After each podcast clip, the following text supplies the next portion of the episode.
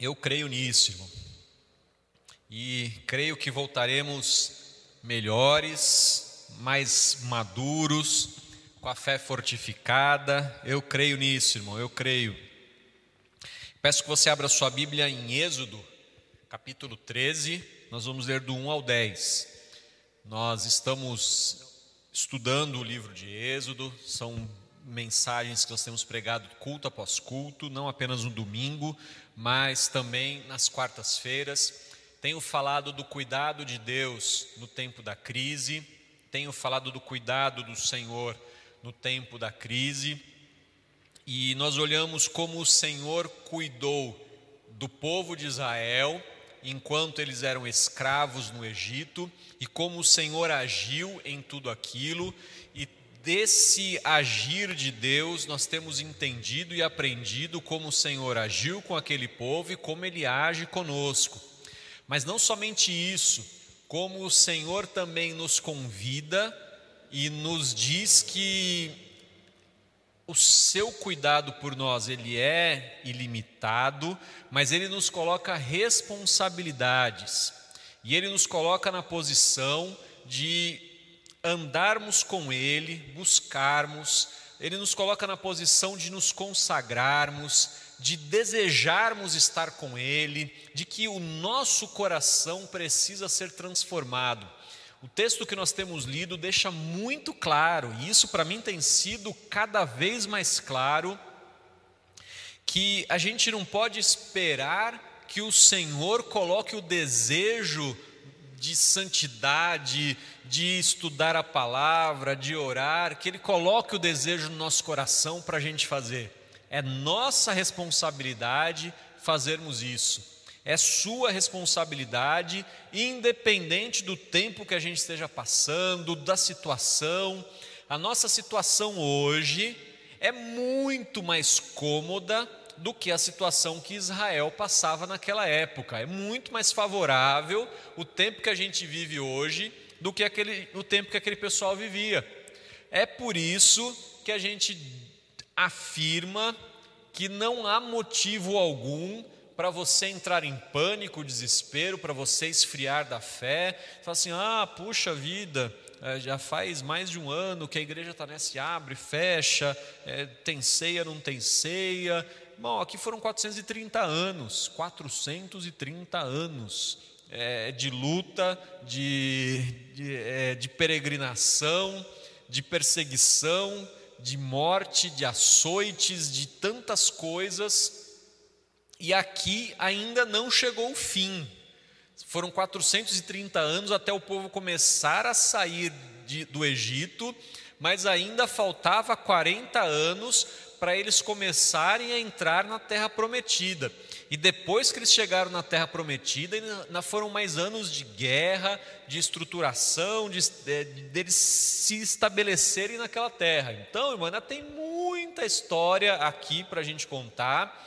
E ainda tem muita história na sua vida. Essa que nós estamos passando hoje não é a última tribulação pela qual você vai passar essa que nós estamos passando hoje não é a última luta que a igreja vai passar. Talvez eu não vi até hoje uma luta tão intensa envolvendo tantas igrejas, tantos cristãos, eu nunca vi algo parecido, mas eu garanto a você que não é a última vez, não é a última luta. Não sei se vai haver uma outra pandemia, uma perseguição, eu não sei o que, vai acontecer, mas eu posso te garantir, não é a última luta.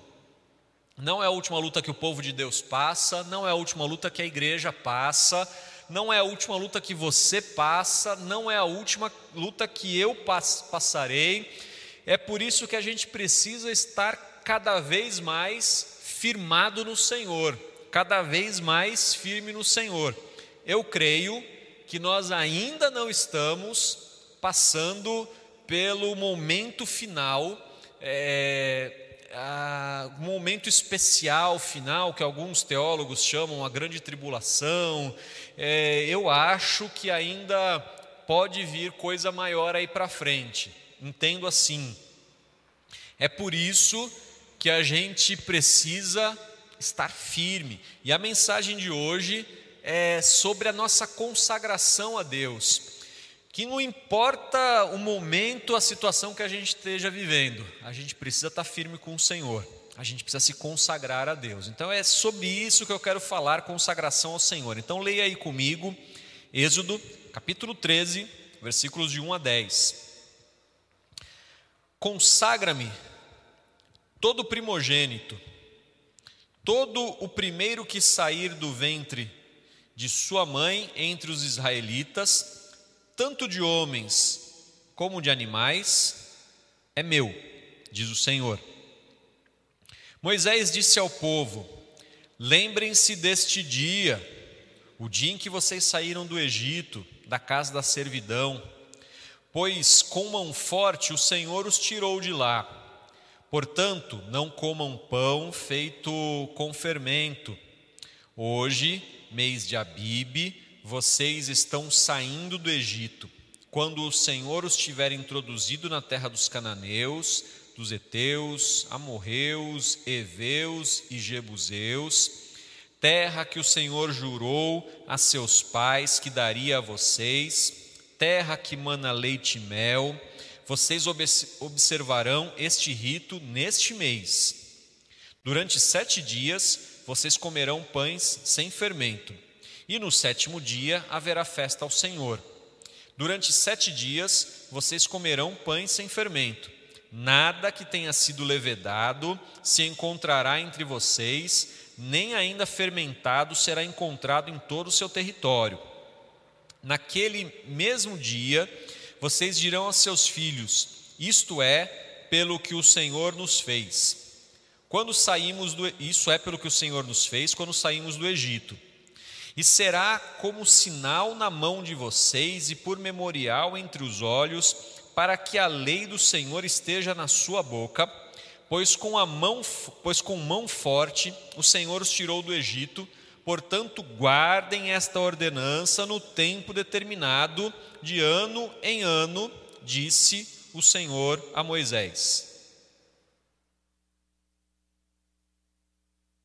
Meu querido, ah, esse trecho todo que a gente está desde lá do 12, ele se repete algumas vezes. Aí você pode dizer assim: ah, pastor, mas você já falou do pão sem fermento, o que, que era, do pecado, você já falou lá do cordeiro, da festa, você já falou da promessa que não se cumpriu, já, falou, a gente pode pular isso aí, não pode ir, ir lá para frente? Bom, isso aí é leitura de preguiçoso. Né? É, muita gente, quando lê a Bíblia toda, chega em umas partes que pula, né? está é, é tá lendo lá a genealogia, pula. Ah, isso aqui não me pula. Ali a Bíblia toda, pulando uma série de partes. Mas quando a gente olha essas repetições, elas têm sempre uma, um enfoque diferente, um cuidado diferente. A gente vai lendo que elas não estão ali à toa, irmão, não tem uma vírgula na Bíblia que esteja ali à toa. Não tem um uma, um acento, uma pequena letra é, que esteja ali à toa. Por isso que, a, que Jesus disse que nenhuma vírgula passaria, nenhum acento passaria, que toda a palavra de Deus, toda ela, completamente se cumpriria. E aqui a gente está olhando essa, essa repetição. Eu, eu, eu, quando fiquei lendo esse texto, eu falei, ah, mas Moisés repetindo de novo. E aí eu, eu senti Deus falando comigo assim. Eu, eu, li alguns comentários, algumas coisas que não me explicavam exatamente por que, que o texto teria, teria tanta repetição. Mas possivelmente entendi eu assim, que o povo deve ter perguntado algumas coisas a Moisés, e Moisés, enquanto escrevia o texto, ele então, das, das perguntas que surgiam, ele colocava então as respostas para que as pessoas pudessem entender melhor, porque o, o, povo, o povo de Israel era meio, meio cabeça dura, e quem fala isso é o próprio texto de Êxodo, é o próprio Deus falando do, dos israelitas, falando assim: é povo, é, nas traduções mais antigas, diz assim, de dura cerviz, porque falar cabeça dura fica meio feio, mas era um povo meio cabeça, então ele precisou repetir, repetir, e por que, que ele insiste nesse tema? porque este tema da Páscoa é extremamente importante. E o que, que este trecho em especial nos traz hoje ah, a respeito de tudo isso? Hoje ele está enfatizando um pouco mais a consagração dos primogênitos. Ele deu uma, uma, ele repetiu de novo o fato de comer os pães sem fermento, e ele falou um pouco do que, que tem que acontecer depois, quando o povo já estiver lá na terra, já tiver passado milhares de anos, o que, que tem que acontecer. Então eu queria falar sobre três princípios da consagração a Deus, que você precisa ter no seu coração, que você precisa colocar em prática. Irmão, é importantíssimo que o povo de Deus se santifique, se consagre.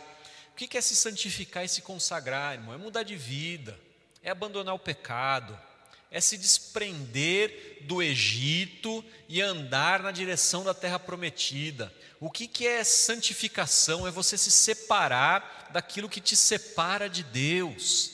E quanto mais você conseguir limpar a sua vida, quanto mais você conseguir se aproximar do Senhor, melhor será a sua vida, menos carga você terá. Eu tenho aprendido na minha vida que quanto mais eu busco a Deus, mais pecados eu vejo em mim. É impressionante como me aparecem pecados. E não é paranoia, não é, é coisa assim que eu vou lendo a Bíblia e eu vou percebendo, olha, eu fazia isso errado a vida inteira e não percebia coisas simples, mas que são terríveis. E a gente precisa então se consagrar a Deus. Mas não é simplesmente se consagrar, a primeira lição, não é, não é simplesmente assim virar um radical. A primeira lição é, é que, eu, que eu percebo aqui, o Senhor, ele logo no começo, no primeiro versículo, ele pede a consagração dos primogênitos. A consagração é a santificação.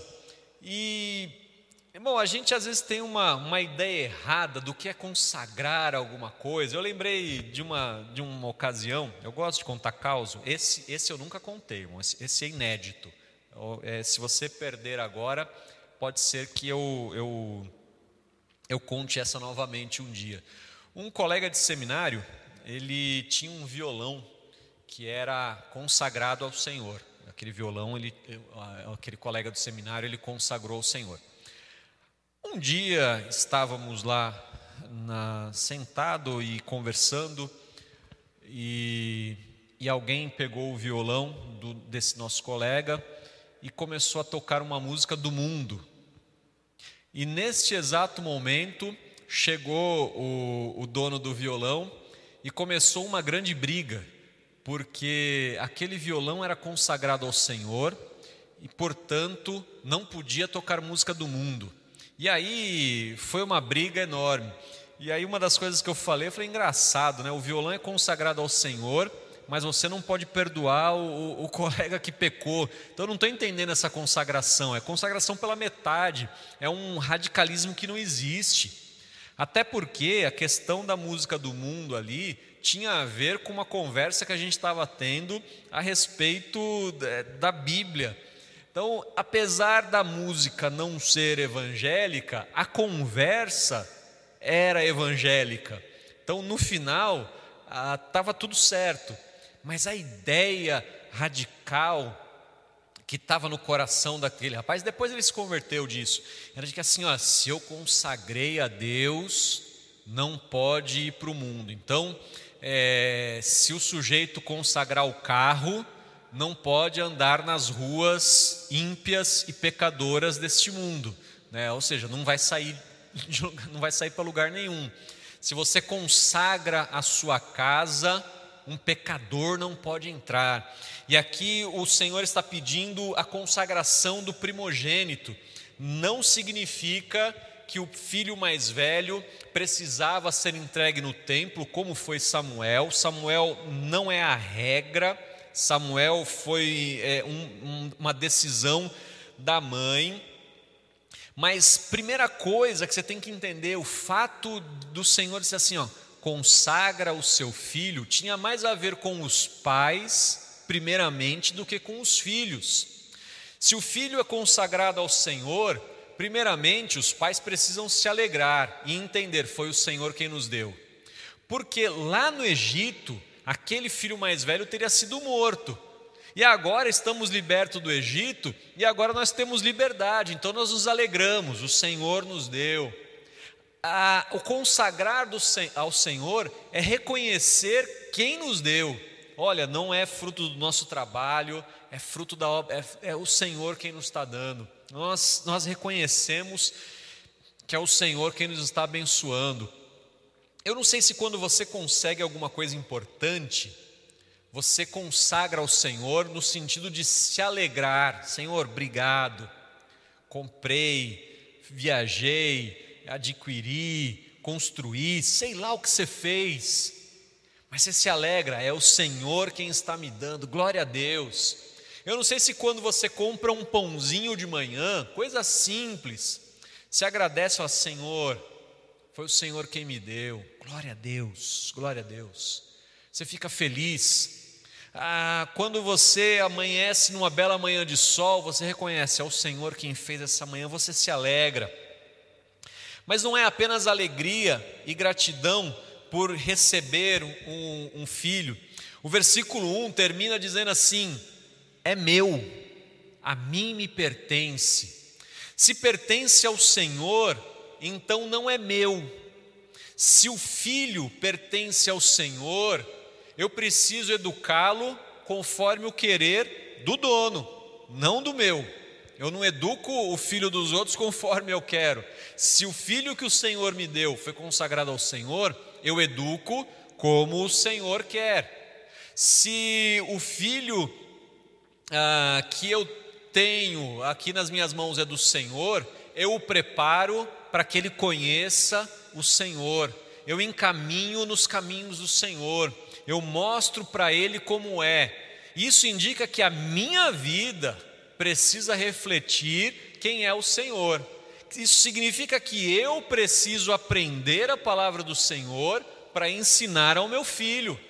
E quantos pais não sabem Quantos aqui a gente tem aqui na igreja que vem trazer o filho, que vinha, é, virá novamente?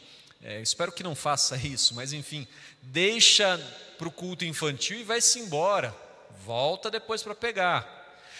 Isso significa que se o filho é do Senhor, eu preciso ser exemplo para ele, eu preciso ser a referência no serviço e no cuidado do Senhor.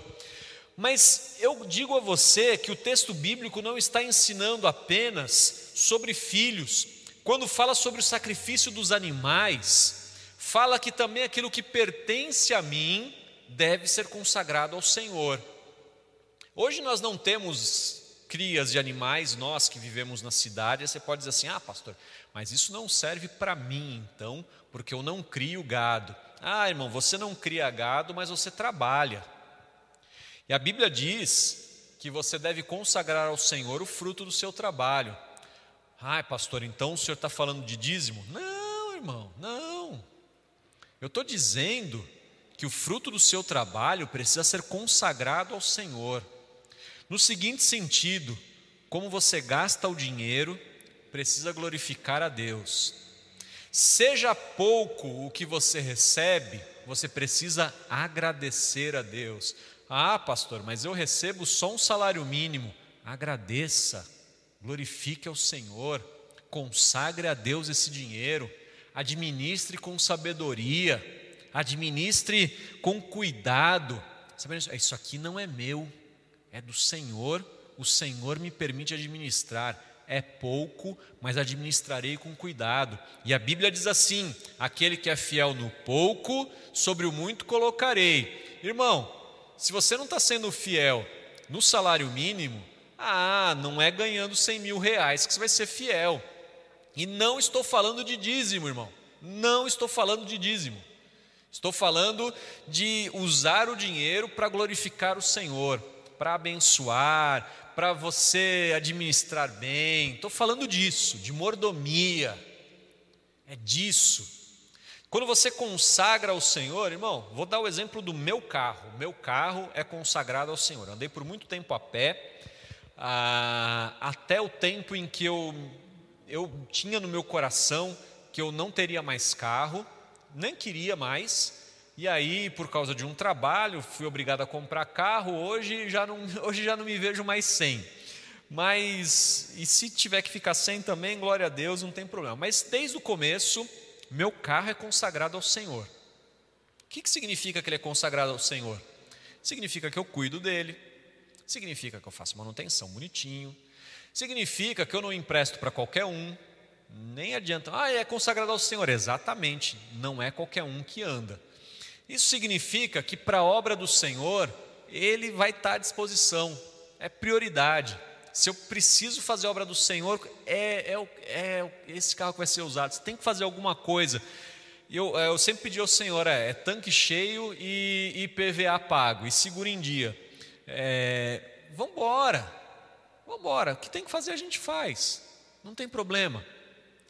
Estando à disposição, eu não, eu não vou usá-lo para fazer coisas erradas, ruins, mas ele vai andar na rua, ele é consagrado ao Senhor, ele tem que me ser alegria, ele tem que me ser de felicidade. Quando ele tomar o tempo que eu devo dedicar ao Senhor, se ele tomar o dinheiro que eu tenho que dar ao Senhor, se ele me fizer pecar, se ele me levar a algum lugar errado, eu tenho que desfazer dele e me livrar, porque, na verdade, não é o carro que é consagrado ao Senhor, sou eu. Entendeu, irmão? Na verdade, não é o seu salário, não é a sua proposta de, de, de vida, é você. Você se lembra assim, ah, eu é que tenho que servir ao Senhor. Isso é consagração. O Senhor pede que ele consagre o primogênito, o filho mais velho, o animal, porque ele foi liberto, porque assim, ó, você foi liberto, então você consagra as suas coisas. Você é santo. E não se esqueça que tudo o que você tem é santo. Seu computador é santo, sua televisão é santa, sua, seu carro é santo, sua, o que você fala tem que ser santo, o que você lê, o que você ouve, tudo tem que ser santo. Ah, pastor, então agora eu só posso assistir canal evangélico. Não, meu filho. Você tem que assistir qualquer coisa que não derrube a sua santidade, que não te leve a pecar, que não te leve a fazer coisa errada. É isso é a consagração. É você caminhar, é você fazer aquilo que agrada ao Senhor. Os pães sem fermento, que ele repete, repete, repete, significava que de vez em quando o povo de Israel precisava se obrigar a sofrer. Ele fala assim: ó, vocês vão estar numa terra que mana leite e mel, mas uma vez por ano vocês vão comer um pão sem fermento. Não sei se você já comeu pão sem fermento. É, não sei se você já comeu bolo solado. Assim, se tentou fazer, eu já passei por essa experiência algumas vezes. Vai fazer um bolo, o bolo solou, mas só tem aquilo para comer. E aí você tem que comer aquele bolo, porque aquele bolo é, é horrível, mas só tem aquilo. Assim, é, é quem implica é, é, já passou por essa experiência várias e várias vezes. Eu quero te dizer que o pão sem fermento era pior do que o bolo solado.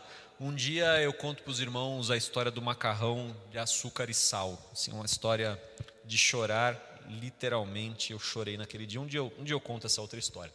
Mas o pão sem fermento era ruim. E ele representava assim: olha, vai ter uma época que você precisa se obrigar a sofrer, se obrigar ao, ao sofrimento. Irmão, a gente tem na nossa doutrina, na nossa maneira de entender, várias disciplinas que nós, como cristãos, precisamos fazer, que, pra na verdade, são sofrimentos para nós, e nós nos obrigamos a elas para que a gente entenda que o sacrifício de Cristo foi muito maior do que aquilo que a gente pode imaginar, para que a gente entenda que a gente não pode viver de qualquer jeito nesse mundo, para que a gente entenda que tem momentos nessa vida que a gente vai sofrer e nós estamos nos preparando para esse sofrimento. Na nossa doutrina, a gente não tem uh, oficialmente uma, esses sofrimentos como uma barganha com Deus. É, a gente diz que a gente precisa se livrar e abrir mão voluntariamente de conforto e benefício, mas não porque a gente precisa receber a benção de Deus, mas porque a gente quer praticar o reino de Deus. Vou tentar explicar isso de uma maneira prática e tentar fazer uma comparação aqui. Vou falar do jejum, que é muito fácil de entender. Na nossa doutrina, nós falamos sobre jejum e incentivamos e instruímos as pessoas a fazerem jejum como uma disciplina espiritual. O que é o jejum? É você ficar um período sem alimentação. Você pode jejuar é, por 12 horas, por 8 horas, por 5 horas, conforme a sua fé, a sua condição física. E a gente deve fazer isso várias vezes, sempre que possível. Mas aí tem um outro, é, é, um outro tipo de jejum muito na modinha. É, você faz o jejum de alguma coisa que você gosta. Então, por exemplo, eu gosto muito de chocolate e eu gosto mesmo. Chocolate meio amargo é comigo mesmo. Então você gosta daquele chocolate meio amargo, mas você diz assim: vou ficar um mês sem comer chocolate meio amargo, é, para que o Senhor é como forma de jejum. Tá, você vai lá, fica um mês sem comer chocolate. Eu não sei para que serve isso, mas está muito na moda. E aí, geralmente, as pessoas fazem isso porque elas querem uma benção do Senhor. Então, assim, o sujeito ele quer trocar de celular, Aí ele fala assim: Eu vou ficar sem comer bolacha traquinas durante três meses, porque eu quero que o Senhor me dê um celular novo. Aí ele fica lá, e nesse período, de vez em quando, ele lembra, ele fica sem comer bolacha naquele período, porque ele quer uma benção do Senhor. Não vai receber nada, desculpa, mas não vai receber nada. Ah, tem irmãos que levam isso a outro nível e fazem em jejum. É, já eu já contei essa história aqui de uma igreja. Eu estava na igreja lá, eu vi a história pessoalmente. Um pastor na época, isso faz, eu era adolescente ainda, na época, um, um pastor deu um testemunho e falou: irmão, jejuei por uma semana e o Senhor me deu aquele Corcel 2 que está parado ali na porta da igreja. Amém, aleluia, glória a Deus. Aí foi o pastor, esse pastor foi. E aí ele, ele chegou assim, olhou para o irmão, que também era pastor, era um outro pastor, olhou assim: é muita falta de fé. Eu jejuei apenas um dia e Deus me deu aquele Monza maravilhoso 2.0 que está ali do lado do seu corcel. Foi afastado da igreja. Irmão, quem está errado nessa história? Os dois. Os dois estão errados, irmão. Entenda, você não faz jejum porque você quer trocar com Deus alguma coisa. Isso não é consagração. Isso não é sofrimento. Isso biblicamente não é nada. Não, não, é nada.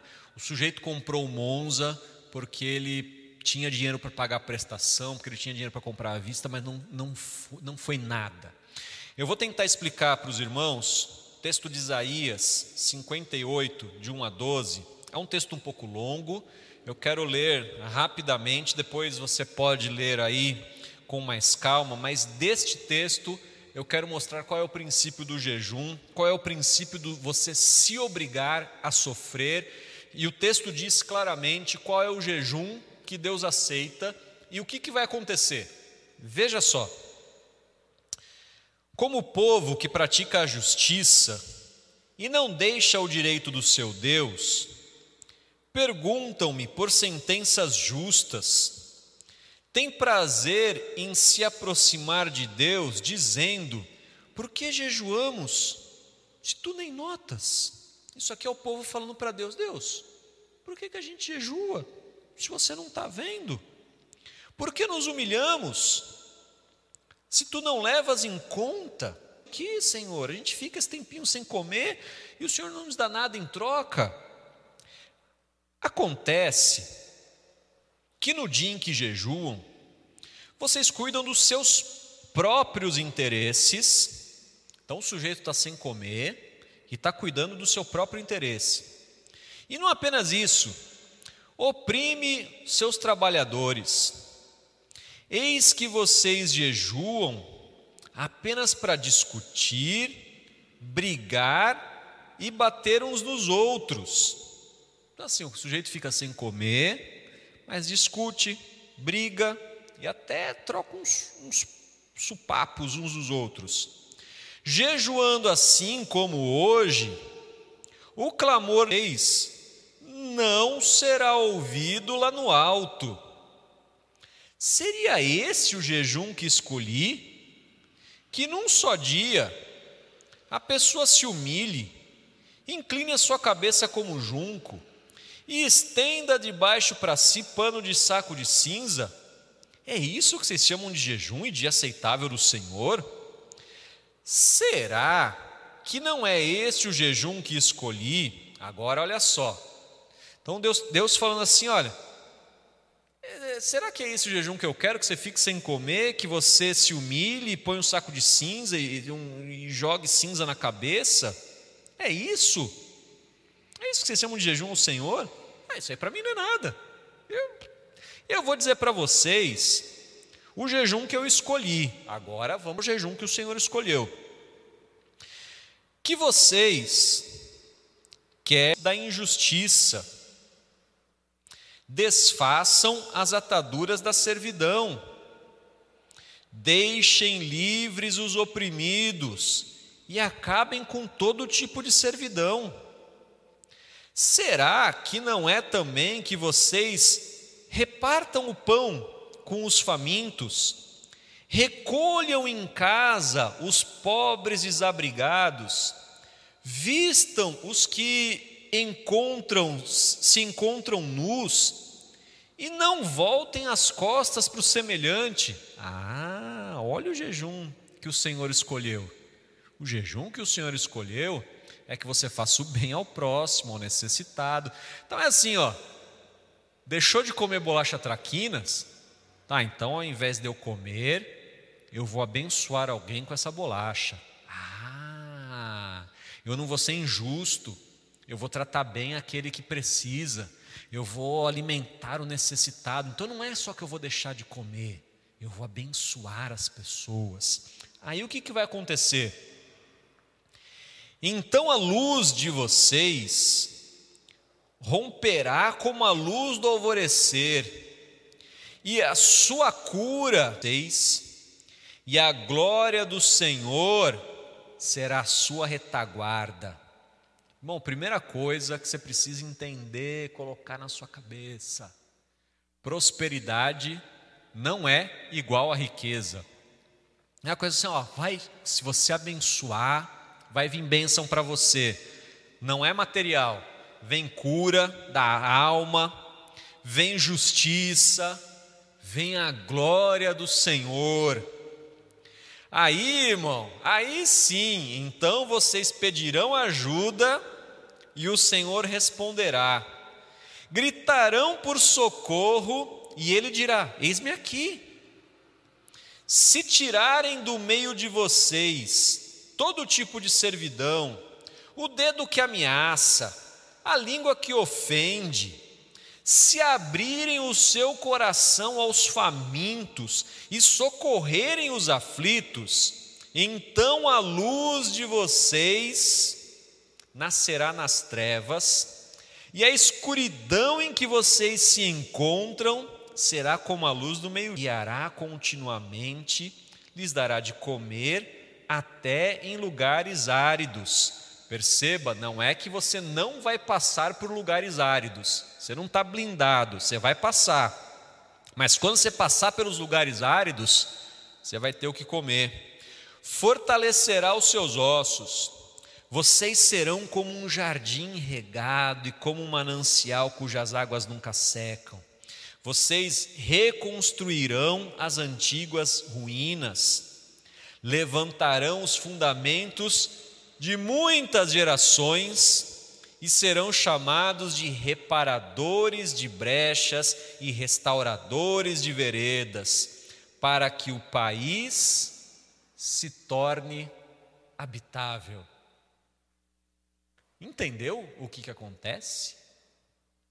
Por isso que quando eu, ah, pastor, vamos fazer um dia nacional de oração em prol da nação, que olha para essa nação mudar. Tá bom, vocês, vão orar, mas e a injustiça? Ah, mas lá no Senado, não, não, você, você, você, você está mudando, você está se transformando. Então não faz o dia de oração, faz o dia de transformação. Vou fazer um dia de ficar sem comer. Boa, boa. Mas o que, que mais você vai fazer? Vou só ficar sem comer. Ih, irmão, não vai dar em nada isso aí. E quem está falando é Isaías 52, é 58. Mas vou ficar um dia sem comer, mas eu vou abençoar o faminto, eu vou lutar por justiça, eu vou fazer. Ah! Mas, pastor, isso é comunismo. Não, não é não, irmão. É a Bíblia que está falando. Que eu tenho que chamar o pobre, o nu, o, o miserável, eu tenho que abençoar, eu tenho que fazer. É isso aí, irmão. E aí isso me leva ao meu terceiro ponto, que é o que, que você vai fazer depois da prosperidade. Acabei de falar, prosperidade não é riqueza. Tem gente pobre que é mais próspera que pessoas ricas. O que eu já conheci de rico já fui mais bem relacionado, irmão. Já conheci de rico, com a vida miserável, destruída. O que eu já conheci de gente que ganha mais dinheiro do que você imagina, que não tem um décimo da felicidade que você tem, como os que você tem, para ter a tranquilidade que você tem. Ah, irmão, quantas pessoas, mas que dariam tudo para ter a paz que você mora. Ah, irmão, prosperidade é outra coisa. Li sobre um homem que foi um dos homens mais ricos ah, enquanto esteve vivo, esqueci o nome dele agora. No final da sua vida, nos últimos 10 anos de vida, ele desenvolveu um, um câncer raro no estômago e ele não podia comer mais comida sólida. Passou uns 10 anos de sua vida apenas se alimentando no canudinho. E aí, pouco tempo antes de morrer, ele disse o seguinte: daria tudo o que eu tenho para poder comer um churrasco. Um homem, um homem riquíssimo. E você aí comendo seu churrasco, tranquilo. Prosperidade não é riqueza. A prosperidade que nós queremos é para que torne habitável. E aí, como é que o Senhor está ensinando Israel a fazer com que o seu país esteja habitável? Consagra os seus filhos ao Senhor, consagra tudo o que você tem ao Senhor. É assim que o país vai se tornar habitável. Viva em justiça, viva em, aliás, viva em justiça e viva em santidade, consagrando ao Senhor, fazendo jejum que vale a pena. Meu querido, Coloca no teu coração, quanto mais difícil o tempo, mais perto a gente tem que estar do Senhor. Mais próximo a gente tem que estar de Deus. E que você coloque no seu coração o desejo de a cada dia se consagrar ao Senhor, com alegria, com gratidão, que a cada dia você possa se obrigar ao sofrimento, perdoando, abençoando, a, dividindo o que você tem e algumas vezes ficando sem para que outro tenha. É assim que nós vamos fazer o nosso país um lugar próspero, um lugar habitável. Prosperidade não é riqueza. Já falei, você não é salvo para si mesmo, você é salvo para os outros, você é salvo para abençoar você é salvo para levar a bênção ao seu país, à sua cidade, aos seus filhos. Você é salvo para ser bênção. Você é salvo para ser luz. Você é salvo para proclamar a justiça. Coloca isso no teu coração, irmão. Vamos orar ao Senhor, encerrando esse nosso culto, que o Senhor tenha misericórdia e compaixão de nós. Senhor, nós não queremos louvores que sejam vazios. Nós queremos fazer aquilo que te agrada, Senhor. Nós queremos te adorar e te servir para que o teu nome seja glorificado, Senhor. Nós não queremos apenas fazer festa, nós queremos que a festa glorifique o teu nome, Senhor. E a tua palavra nos desafia a vivermos o evangelho de uma forma mais radical, Senhor. A consagrarmos e ensinarmos os nossos filhos, a consagrarmos e dedicarmos tudo que temos. A tua palavra nos diz, nos incentiva às vezes a sofrer um pouco pelo bem das pessoas à nossa volta. Mas nós ficamos tranquilos, Senhor, porque a tua palavra nos promete que se fizermos assim, o Senhor estará conosco e nós seremos prósperos. E nós queremos essa prosperidade que vem do Senhor. Nós queremos essa prosperidade que vem de Deus, não a prosperidade material, Senhor, mas aquilo que a tua palavra diz, aquela paz que excede todo entendimento, Senhor. E ainda que a gente ande em lugares áridos, nós queremos ser alimentados pelo Senhor. Deus, que essa igreja tenha sempre esse desejo e essa vontade, Senhor. Enche nosso coração disso, Senhor. Que essa igreja tenha sempre esse propósito, Senhor, de te louvar e te bendizer. Senhor, nós mais uma vez pedimos, nos dá sabedoria e entendimento com relação à volta aos cultos, dá sabedoria e entendimento à comissão que está olhando isso, para que a gente, da maneira melhor possível, esteja reunido como igreja novamente. Não porque a gente, que a gente quer impactar essa cidade com a tua palavra, Senhor. Abençoa essa igreja, nós oramos em nome de Jesus. Amém. Meu querido, uma boa noite, que o Senhor te abençoe.